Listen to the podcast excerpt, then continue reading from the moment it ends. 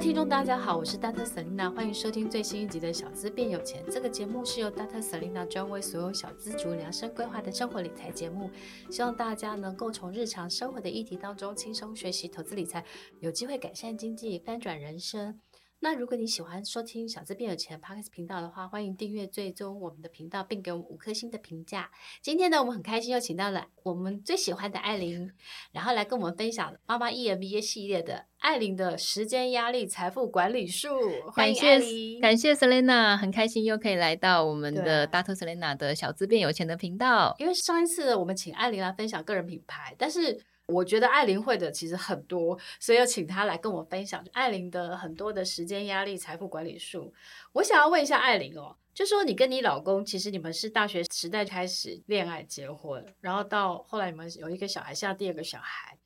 那你们现在又一起经营很多的事业，就是刚刚讲的，就是之前讲过的，就是有自媒体大学啊，然后行销公司啊，然后跟老公做的那个比较像会友的那个对对对服务，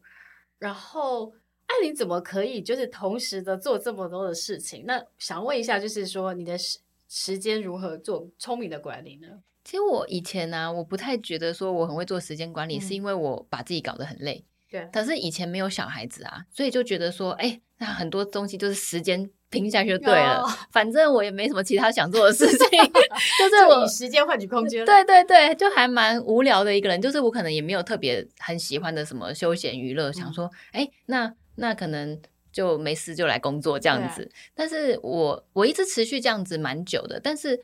到了我生小孩之后，我发现说我完全没时间。对对，然后我发现我的就是三分之一时间睡觉，然后三分之一工作。就我原本下就是一般人下班时间，我是继续工作，就吃完饭就继续工作，没事做，我把它当兴趣。跟我一样，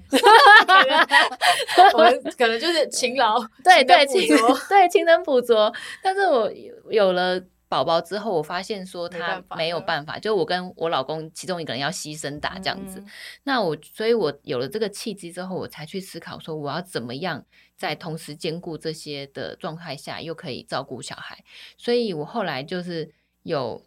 重新做调整，然后也跟了我一个很好的朋友，就是磊咪学习，因为磊咪他也算是我见过就是赚很多钱，但是他本身过得很悠哉的人。嗯、然后我想说。然后，所以我就发现说，哎，这是有是有这个机会的，所以我就在生活中去找到。我觉得最重要的东西就是要学会分配工作。嗯，因为像我们刚刚有聊到说，我们两个都是处女座，一个你是上升处女，我是处女座，所以我们很容易所觉得很多事情就是要自己做那个东西才会好。对，然后或者是别人做的，搞累的要死。对对，或者是很容易觉得别人做的达不到我们的要求。可是我发现这样不行之后，我就开始把我的工作切得很细，然后把一些细碎的东西是全部都外包出去。嗯、那我觉得这个刚开始它会有个阵痛期，嗯、因为像我很多的创作者朋友，举例来说，他们其实很多人是只要一外包给别人，他们就不满意，所以都会拿回来自己做。嗯、但是这不是长久之计。对啊，对，那他们有有体力的，还没有小孩可以这么做，就跟我以前一样。但是后来我发现说。不行，就是前面这个震动期，就是就算我不满意，我也要花时间去把它弄到满意为止。嗯、然后这个后来事实证明说这个投资是值得的，嗯、所以我后来把我的事业上面有很多的事情，只要不是非我不可，嗯，就是非我的脸出现，非我的声音出现，像来录 podcast，非只要不是非我不可的事情，我都尽量把它外包。哦，其实我觉得这样也蛮好的啦，就是说有些东西是。比如说我们在工作上，可能有些事情是必要你要处理的，对。但有些事情可能是呃不需要的，对。但是这些比较细琐的事情，你可能切割出好给别人做，对。那你就可以省下的时间是做真正需要你去做决定或是花脑的工作，对。这样你的产值就会提升，对不对？对，因为我比较擅长的是找钱，这个这个大家都很爱吧？就是找钱的意思是说我很会，就是可能把案子带回来，就是俗称的业务啦，对。对，但是等到案子带回来之后，剩下的东西我都不想做了。对啊，就外包给别人做，或是有外包的企划啊，就有外包的剪接拍摄。对，剩下的话就是有团队去负责，哦、但我就可以把我的心力都放在，就是去跟别人交流啊，哦、到处去跟人家，啊对啊，对跟人家聊聊天，然后发现他有什么需要，提供给他服务，哦、这很厉害耶！这也是我很喜欢的事情。嗯、像我，我老公就跟我相反，所以为什么我们两个可以一起？经营的这么好，是因为他最讨厌在外面跟人家交流。哦，他很喜欢就是埋头在自己的电脑前面，然后做研究，哦、然后架网站啊，就是他喜欢跟机器交流。所以你这你会发现很多夫妻都互补。我觉得要能够一起工作又可以相安无事的话，要有一点互补。嗯对，不然如果说我们两个都在做一样的事情，就会有种竞争意识，嗯、看今天谁带比较多 case 回来 这好像也不错。因为我发现我跟我老公也是互补，就是我是一个很工作狂，但我老公是基本上回到家他就不工作的人。哦，对，我觉得后来发现说，可能夫妻维持感情好的方式就是不一样，跟你他可以把你拉一点回来。对，他如果我看他那么。堕落懒散啊，然后我就想说，嗯，我的人生已经可能一百二十了，我可能减十分了。所以，像我，我觉得有些人会问说，就是，嗯、呃，像我，我跟我老公会不会有人觉得说，因为大家看到我在台面上比较多，就会自然而然觉得说，好像是我赚比较多钱啊，或者什么的。但其实我觉得我不会这样去看我老公，是因为我们是一起的，那他帮我做我不会做的事情。但是你讲到这个，就是那你们夫妻的那个财务怎么去做管理？这是我好奇的。其实我们是用那个夫妻共同财产制的概念，哦，就是他的钱是我的钱，我的钱还是我的钱，不要开玩笑的啦，就是说最好啦，就是都是我们的钱，啊，就我们结婚之后就没有再分这是你的钱还是我的钱了。哦，了解，就是夫妻赚的就放在同样的账户吗？没有，就是都放在各自的账户，但是我们。蛮特别的地方是我们每半年会做一次家庭资产负债表，嗯、然后就是把所有我们的户头啊、保险啊、基金啊都摊开放在一个 Excel 里面，嗯、然后我们就把不管是你户头的钱还是我户头的钱，我们都当成是我们这个家庭有的钱，嗯、但是还是在各自的户头就对哦，那家里的支出呢？就是我们也不会去分是谁付哎，哦、因为比如说像我老公就很擅长去做信用卡比价。嗯那所有，所以所有刷卡的全部他付，哦、但是他的户头很容易就空嘛，所以我就会再从我户头一次再转个几十万过去。没有，但是我都我们都没有去分说这笔钱是你要付还是这笔钱是我要付，哦、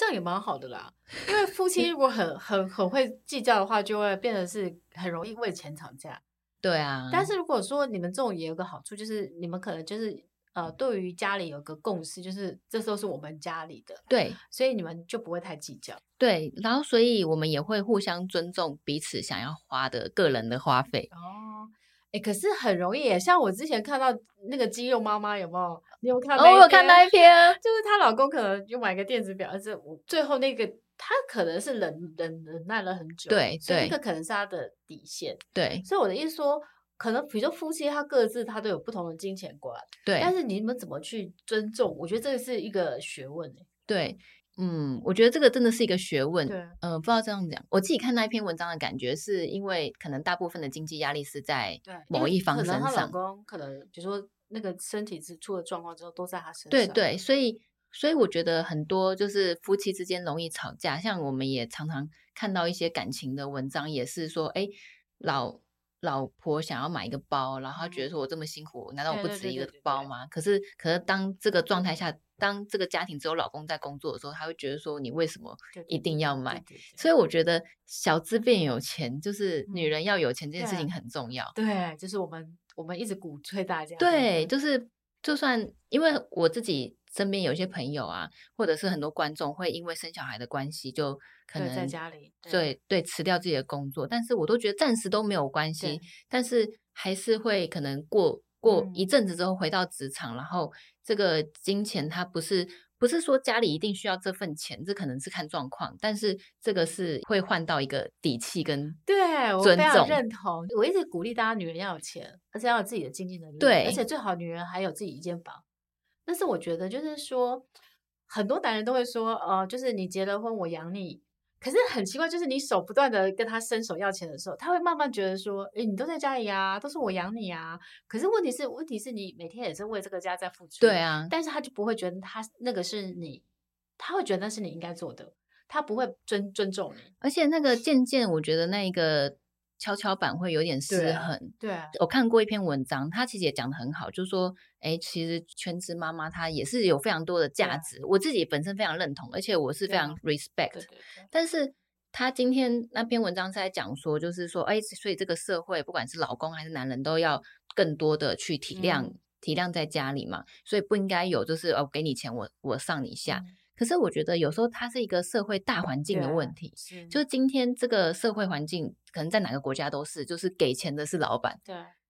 所以默默的，即使我们刚开始没有这么想，但是默默的久了就会开始有一种就是好像都是我在给钱的感觉。对对对对不管是女生还是男生，所以我跟我老公就是我们两个是一起的事业，那赚的钱是我们一起的，那花的钱我也会觉得他他应该的，他也这么辛苦，然后我也这么辛苦，对，对啊，我觉得其实呢，就是说夫妻在财务管理上面呢，其实没有绝对完美的方式，但我觉得还是要。先谈成，然后就是你们有一个共识，然后用什么方法，不不管是说 AA 制也好啊，对，不然是不管是共同比共，就是有一个共同账号，然后按照你薪水的对比例投进来，然后或是说呃哪个大项目他出哪个什么，反正就是各种方式都好。对，但我觉得前提就是你们两个对于这个家里有个共识，然后对于财务管理的呃支出分配的方式。然后对于就是将来你们我的财务的一些梦想计划，我觉得他是要做一些讨论的，对，这样才会有一个比较完善的方法，这样子。而且我觉得以现在社会来说，就是家庭的经济假设都在其中一个人身上，我觉得他是有点有，首先是有点危险，因为只要现在连 Google 啊，他们都在裁员，对对啊，就是首先危险，然后第二是其实这个压力也蛮大的。我其实感触蛮深，就是我有个同学，他之前可能在一家很大的企业，然后他们最近被合并，但大家合并之后，他们可能就不要不要原本的那么多员工，哦、所以他们是说，呃，工会可能抗议。那我觉得心里那时候想说，哎，你如果在这个公司工作了二三十年，当然不是你的问题，而是公司被 merge 掉的时候，那比如说你人生到了五十岁，那你可以做什么？就像前面艾琳之前艾琳讲的，就是。没有这个公司，你你你的谋生能力在哪里？我觉得我好像就默默的在很小年纪的时候就发现这件事情。所以我自己觉得，人生很多事情不是你可以决定的，对，但是你可以为你自己的未来预做准备。是，那所以我觉得，不管是你去斜杠啊，或是学习投资理财，都是在为你的未来去架起一个保护伞。对，对保护伞这个概念非常的重要，因为像我老公啊，他其实也不是一开始就辞职跟着我做，对，我大概做了三四年。然后已经到了一定的程度之后，他才就是辞职之后做。可是他在他辞职之前，他其实这三四年都一直跟着我一起在做。嗯、他经营他自己，他不是来帮我而已，啊、他也经营自己的个人品牌，然后用下班的时间。嗯、对，所以等到他当时我们结婚那一年，他辞职的时候，其实他的个人品牌也有一定的水位了。嗯、对啊，我觉得其实你们你老公是毛巾嘛？对对对。可是你们两个夫妻一直都都是网红，你觉得有什么优缺点吗？嗯，我觉得好像没有什么缺点嘛，没有看到什么太大的缺点。嗯、我反而觉得说，好像有一起在同一条船上努力的感觉。嗯、因为我最近有一个主题是在分享说，哎，怎么样可以长久经营夫妻关系，或者是。男女关系，像我跟我老公是我们从大学就开始认识，所以我们就是早就已经过了，已经两次七年之痒了，已 经十四年了。但有有曾经就是有发现说有感情危机的时候，就是我发现我们在不同条船上各做各的，就是我当时在我的公司做我的行销业务，然后他在他的公司做工程师，然后我们没有一个共同的目标，或者是想要去。对，共同话题、共同目标，然后我也没办法帮他，他也没有办法帮我的时候，就觉得说，好像我们就是平常上班，然后周末一起吃饭的饭友。嗯、就那个时候，那个时候是真的有觉得有在思考说，嗯，这是这是我，然后加上又没什么激情了嘛，交往很久了，已经很 厉害了。所以，但是我们真的是开始一起经营之后，感情越来越好。嗯，这样蛮好的。那我想要在最后问艾琳一个问题哦，就是说，因为你们两个现在已经有第二个小孩了，对，那你们怎么去帮小孩存教育基金呢？其实我觉得这个概念蛮有意思的，因为我们之前就常常在开玩笑，因为我们两个都台大毕业嘛，所以呢，我老公有时候就开玩笑说啊，Yuki Yuki 啊，他以后也要念台大，那我就说，搞不好他想念哈佛啊，然后我老公就脸都垮了，因为念哈佛可能要更多钱。但是我们在想这件事情的时候，是觉得说，好像用用教育基金的概念，还不如就是现在想办法先多存一点钱。嗯，对，就是用教育基金帮他多存一点钱。应该是说现在努力多赚一点钱，以后自然会有教育基金。哦，所以你们俩就是觉得，就是